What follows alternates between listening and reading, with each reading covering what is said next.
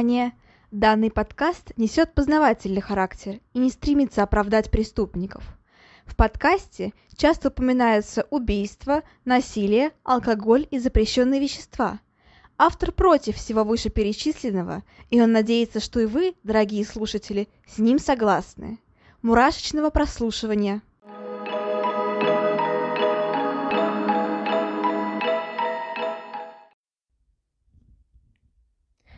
Всем привет! С вами снова Ульяна, и вы слушаете новый выпуск подкаста «Обратная сторона жизни». Всем добро пожаловать! И вот мы завершаем серию выпусков про известных криминальных авторитетов. Э, конечно, их еще много осталось, гангстеров, грабителей и так далее, но, думаю, стоит сделать небольшую передышку, чтобы вернуться к типичным любимым нашим серийникам и таинственным убийством. И сегодня мы поговорим о красавчике Флойде. И нет, это не мое определение, я не, в него не влюбилась, не думайте так. А, так его прозвали современники и, конечно же, газетчики. Но, несмотря на такое безобидное на первый взгляд прозвище, этот человек отличился тем, что стал врагом ФБР номер один – ну, после уже упомянутого мной в одном из предыдущих выпусков Джона Диллинджера. Впрочем, поговорим обо всем по порядку, не будем затягивать, давайте же начнем. И сразу хочу немножко обозначить, я чутка приболела, поэтому я очень сильно надеюсь, что мой голос не будет хрипеть, но если вы заметите какие-то изменения, то знаете, со мной все в порядке, просто Просто я, как и многие сейчас, немножечко приболела. Но ну, давайте погрузимся в историю красавчика Флойда. Настоящее его имя Чарльз Артур Красавчик Флойд. Ну и да, конечно, все его знают именно под прозвищем Красавчик. Он родился 3 февраля 1904 года, и он являлся американским грабителем банков начала 30-х годов – и также после Джона Диллинджера он стал врагом общества номер один по классификации ФБР. Собственно, как я уже сказала, он родился 3 февраля 1904 года в городе под названием Берту. Он находится в штате Джорджия, это совсем маленький городочек. Собственно, в 1911 году его семья переезжает в Оклахому, и там же Артур Флойд идет в школу. Однако начинается тяжелый период в истории Америки, и поэтому с работой, мягко говоря, нема. Из-за того, что его родители часто начинают переезжать, менять место жительства, место работы, чтобы найти, так скажем, место получше, а, собственно, Флойд подолгу нигде не задерживается. И свое первое ограбление он совершает в 1922 году. Флойд уже рано понял, что так просто в этом мире не выжить, что все с материальным положением тяжело, и поэтому решает начинать грабить. Однако первый его хм, выигрыш в кавычках не очень большой, всего лишь 3,5 доллара. Ну, то есть вы понимаете, но однако на карманные расходы вполне себе. До 24 года неизвестно, что с ним происходило. Скорее всего, он примерялся к новой роли грабителя, пробовал, возможно, что-то думал и так далее. В общем-то, в 24 году он женился на девушке по имени Руби Хартгрейв.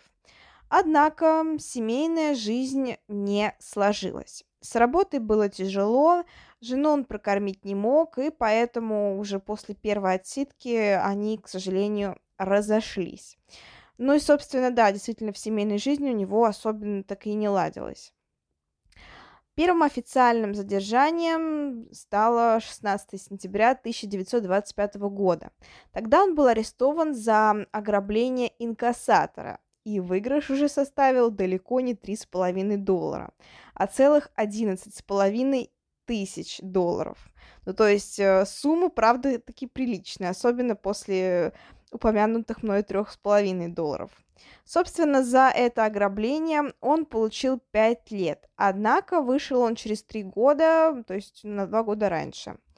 И после этого он э, поклялся прежде, прежде всего себе, что никогда больше в тюрьму не сядет.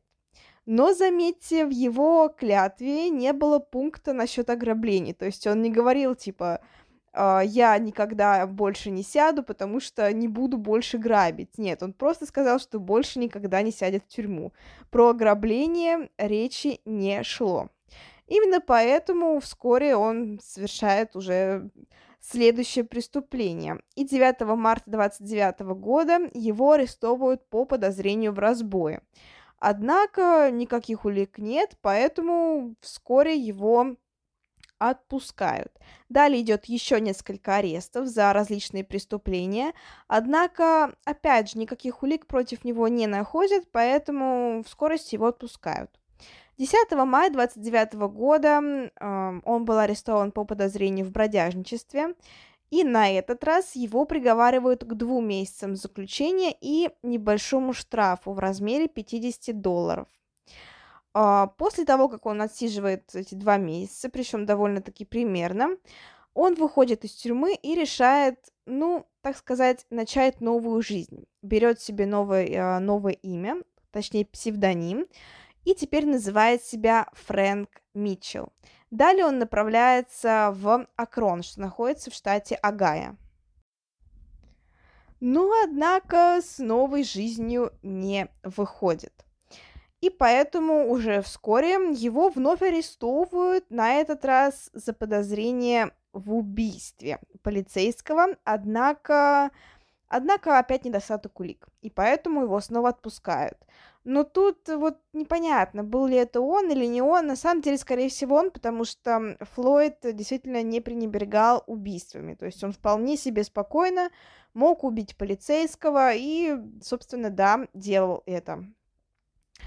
Что было дальше? 24 а, ноября 1930 года его вновь арестовывают, на этот раз за вооруженное ограбление.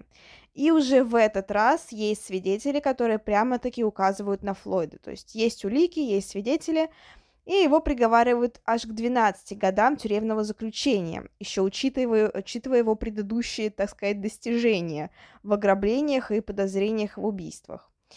Но, но а, Флойд долго не сидит. Несмотря на то, что его определяют в довольно-таки тюрьму строгого режима, буквально там одна из самых строгих в стране на тот момент считается, ему удается сбежать. Причем э, не через месяц, не через два, не через год. Ему удается сбежать уже на следующий день.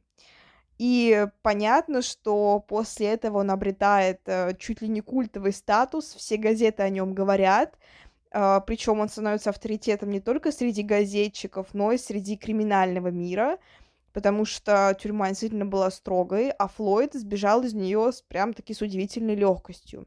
Как конкретно он это сделал, не совсем понятно, но там есть разные версии, но он это сделал. И, собственно, именно после этого побега и появляется прозвище «Красавчик». Почему? Есть, если вы когда-либо встречали какую-то информацию о Флойде, то наверняка видели пост по типу а, там, что его называют красавчик из-за того, что он э, сжигал ну, долги, долговые бумаги, так скажем, простых жителей. На самом деле нет.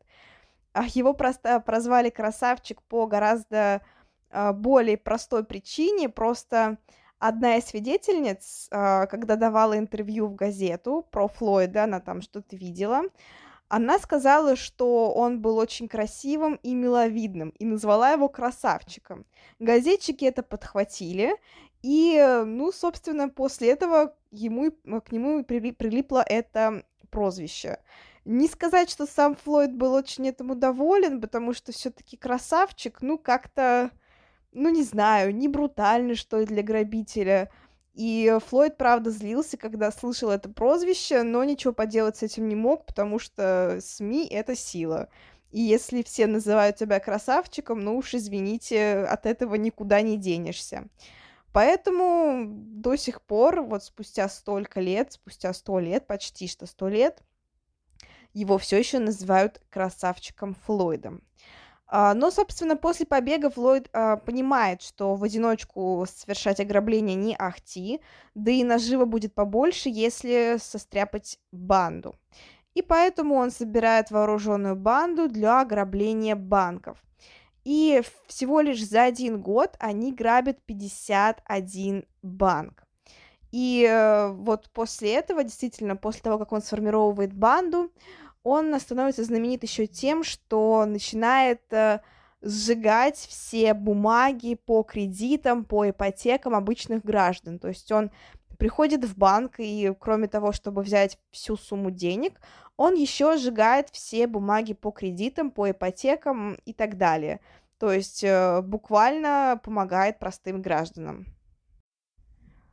И тут вот непонятно, для чего он это делал. Ну, то есть, э, просто ли он хотел оправдаться, просто, просто ли он хотел завоевать какой-то, ну, популярность и снисхождение в обществе, или же он действительно хотел помочь, вот мотивы остаются непонятными. Конечно, хочется верить в то, что он считал себя таким, знаете, Робин Гудом, помогал простым гражданам и боролся с капитализмом.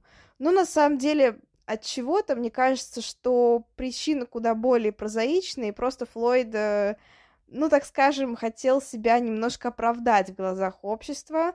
А, к тому же это действительно помогало. В обществе его любили, чего не скажешь о ФБР и о банках.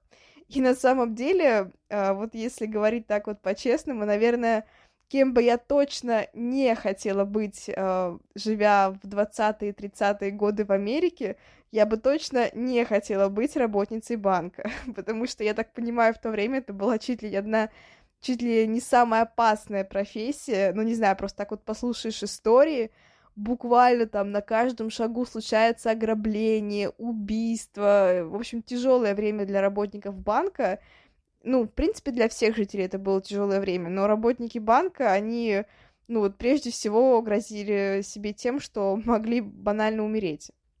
Короче, сложно, сложно, и я, я бы точно не хотела работать в то время в банке. Uh, ну, собственно, да, uh, Флойд, так скажем, помогал простым гражданам, сжигал все кредитные договоры, бумаги и так далее, и лишал долгов фермеров, простых граждан, за что те ему, конечно же, были благодарны.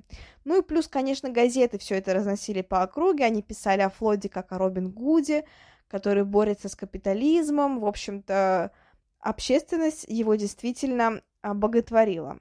Однако это не умаляло всех его жестокости. Например, 25 марта 1931 года а, во время ограбления он на глазах просто у всех буквально безжалостно застрелил а, двух человек, потом совершил еще несколько ограблений и, опять же, в процессе несколько раз убивал полицейских, которые пытались его задержать. Его не смущало ни количество свидетелей, ни, так скажем, хладнокровность всех его убийств, нет. То есть вполне спокойно он мог э, хладнокровно убивать, и это никак не трогало его совесть. Однако, как опять же говорят те же свидетели, в отличие от Бонни и Клайда, которые врывались в банки, рвали, металли, при малейшем сопротивлении открывали пальбу, то есть действовали, действовали как сумасшедшие, они вообще не считались ни с чем, им было плевать на мнение народа и так далее, то Флойд действовал по-другому. То есть он, uh, во-первых, он никогда не скрывал лица, он всегда был очень вежлив, и при ограблении он действовал очень а, спокойно, размеренно, по плану, не спеша, и, собственно, действительно, наверное, вот еще тем самым он успокаивал простых граждан, и они как будто бы его не боялись. Однако, опять же, напоминаю, что это не умаляет его а, кровожадность и то, что он хладнокровно застрелил несколько человек. Помимо прочего, а, Флойда также подозревают в участии в бойне а, в Канзас-Сити. Однако там ничего не подтверждено, никаких точных свидетельств нет. Бойня в Канзас-Сити – это событие, которое произошло 17 июня 1933 года. Тогда были убиты трое полицейских и агент ФБР. Но опять же, участие Флойда не доказано, не подтверждено. А, что же происходит дальше? Дальше Флойд некоторое время скрывается, но уже летом 1933 года появляется вместе с новыми членами банды. А, также участников звали Адам Ричетти и Эуси Эллиотом. Причем оба они были молодые. Адаму было 23 года, и Эоси Эллиоту было всего лишь 19 лет. Вместе они продолжают совершать ограбление банков. При этом, опять же, с какими-то кровожадностями они, они не брезгуют убивать.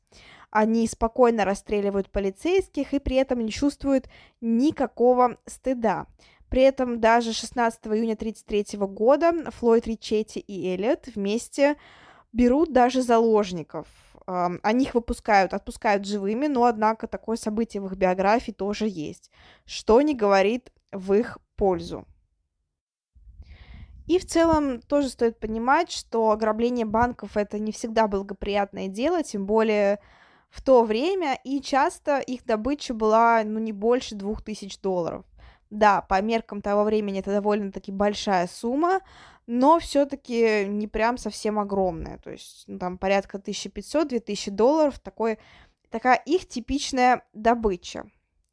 Ну и, собственно, все могло продолжаться хорошо, однако все мы прекрасно понимаем, что гангстеры, грабители, убийцы, воры и так далее в большинстве своем долго не живут. И рано или поздно им настает конец. Также произошло и с красавчиком Флойдом. Прожил он, ну, мягко говоря, не очень долго. Падение его банды началось 3 февраля 1934 года, когда погиб Эоси Элliot в перестрелке с полицией. Собственно, далее ФБР также казнила, ну как казнила, расстреляла Джона Диллинджера. Про него я уже рассказывала. И после этого красавчика Флойда стали называть врагом, народ, врагом, врагом общества номер один. Кстати говоря, интересный факт, а, в фильме Джонни Д, собственно, с Джонни Деппом, а, я про него уже говорила, это фильм про Джона Диллинджера, а, там есть красавчик Флойд, Однако события фильма немножко перевернуты. То есть, э, если в жизни красавчика Флойда расстреляли уже после смерти Джона Диллинджера, то в фильме все происходит ровно наоборот. То есть сначала убийство красавчика Флойда, а потом уже убийство Джона Диллинджера, что, ну, не является правдой.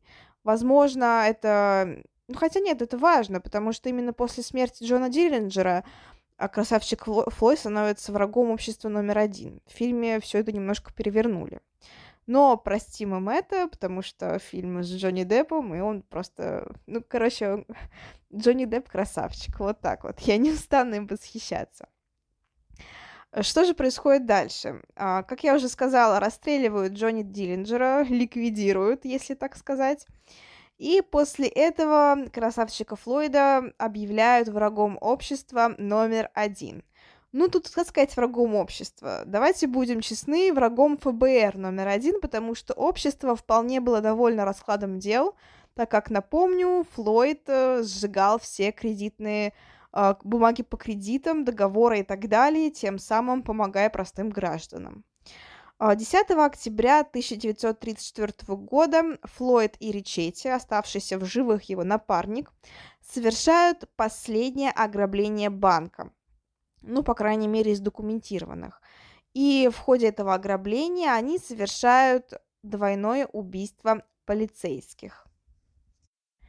Падение продолжается, и виной всему становится обычная авария. То есть это авария не в ходе погони, она просто случайная.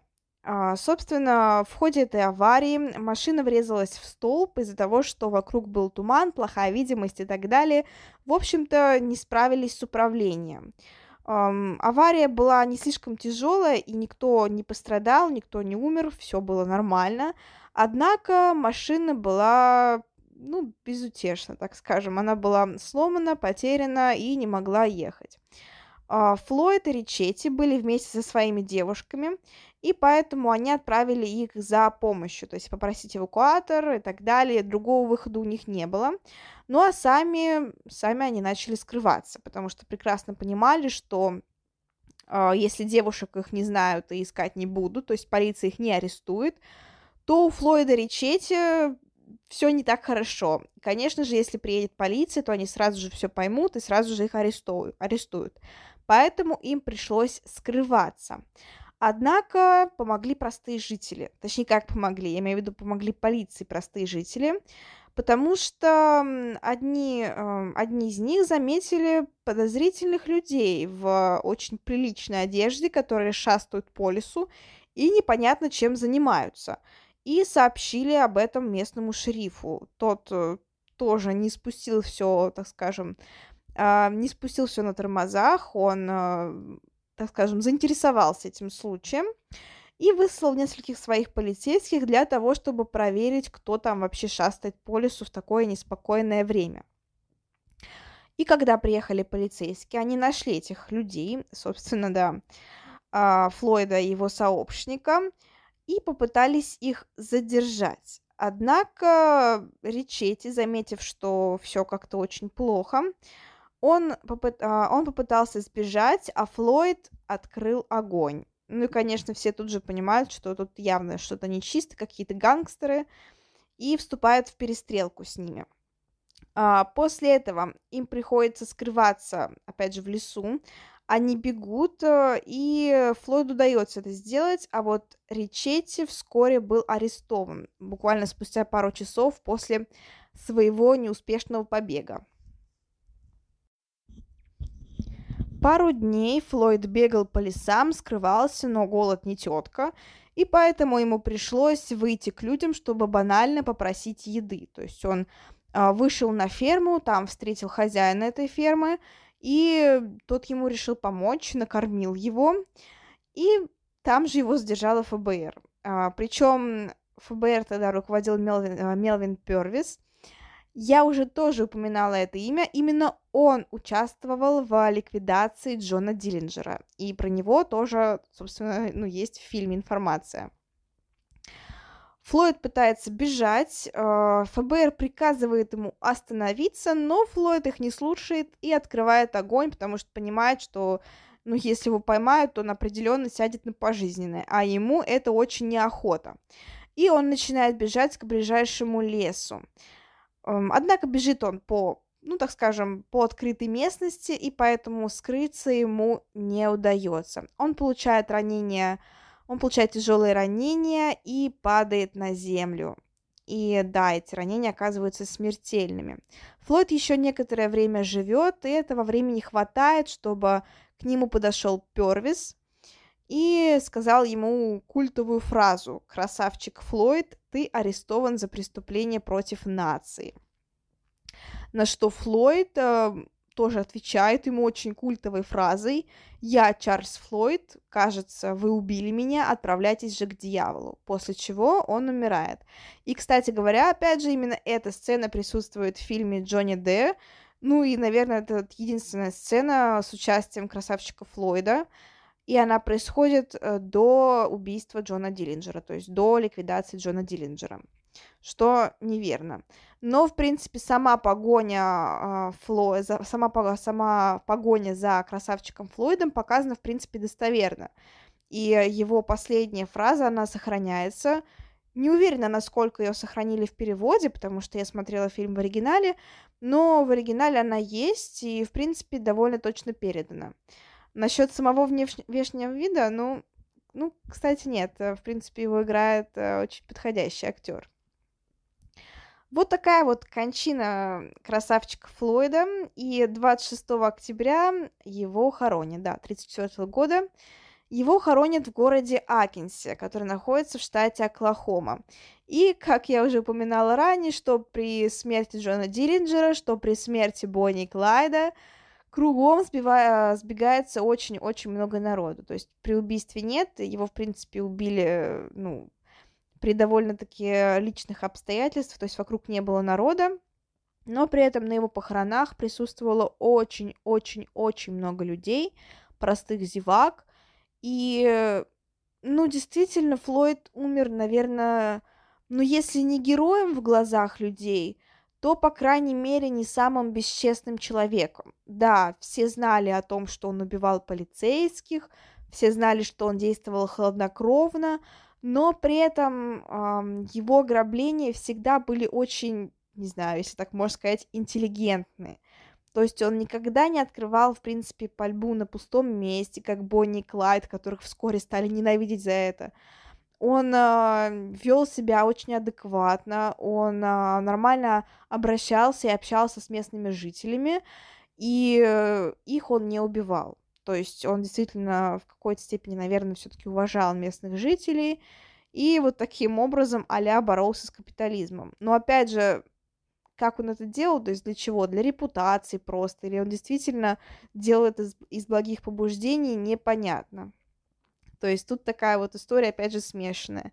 Ну и стоит также понимать, что действительно 20-е, 30-е годы это очень тяжелое время в истории Америки, когда экономика буквально рушилась, были сплошные протесты, дети были голодными, люди были голодными, работы не было, а, собственно, ничего не было. И, конечно, банки сами по себе считались врагами общества номер один, потому что, конечно, люди шли, брали кредиты, набирали долги, и, к сожалению, выплатить их не могли, из-за чего лишались жилья, из-за чего лишались последних денег.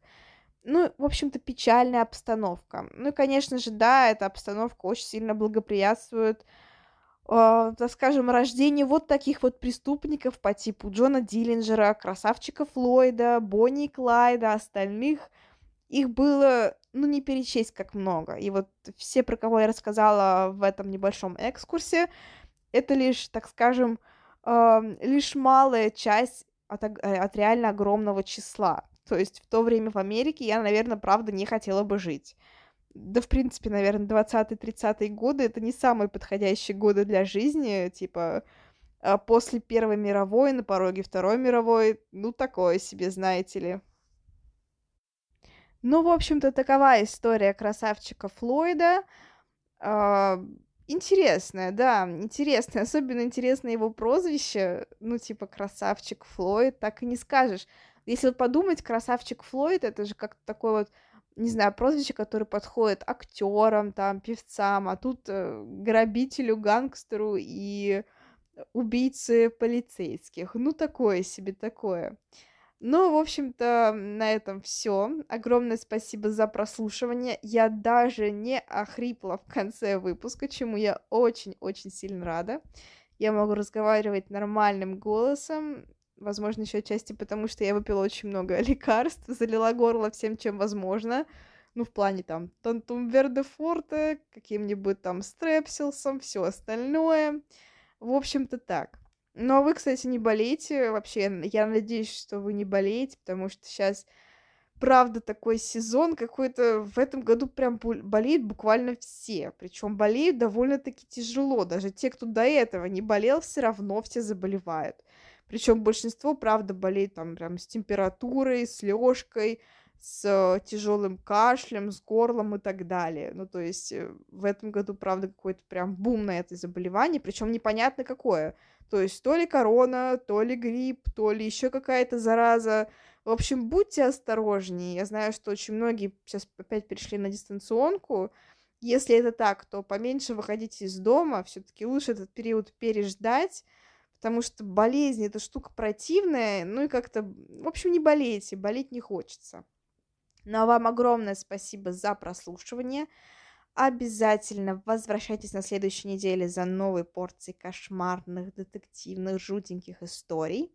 Подписывайтесь на группу ВКонтакте, там сейчас выходят статьи, новые рубрики пошли, потому что у меня появилось больше свободного времени. Я объяснила, кстати, почему. Тоже все ВКонтакте. Кому интересно, прочитайте. А, вот так вот. Ссылка есть в описании профиля. Всем еще раз спасибо за прослушивание. И пускай ваша жизнь будет стабильной, спокойной и счастливой. А, собственно, нервничайте, волнуйтесь, пугайтесь только во время просмотров фильмов ужасов, триллеров, детективов, драм и так далее. А, вот, потому что пускай, пускай ваша реальная жизнь будет, опять же, спокойной, стабильной и счастливой.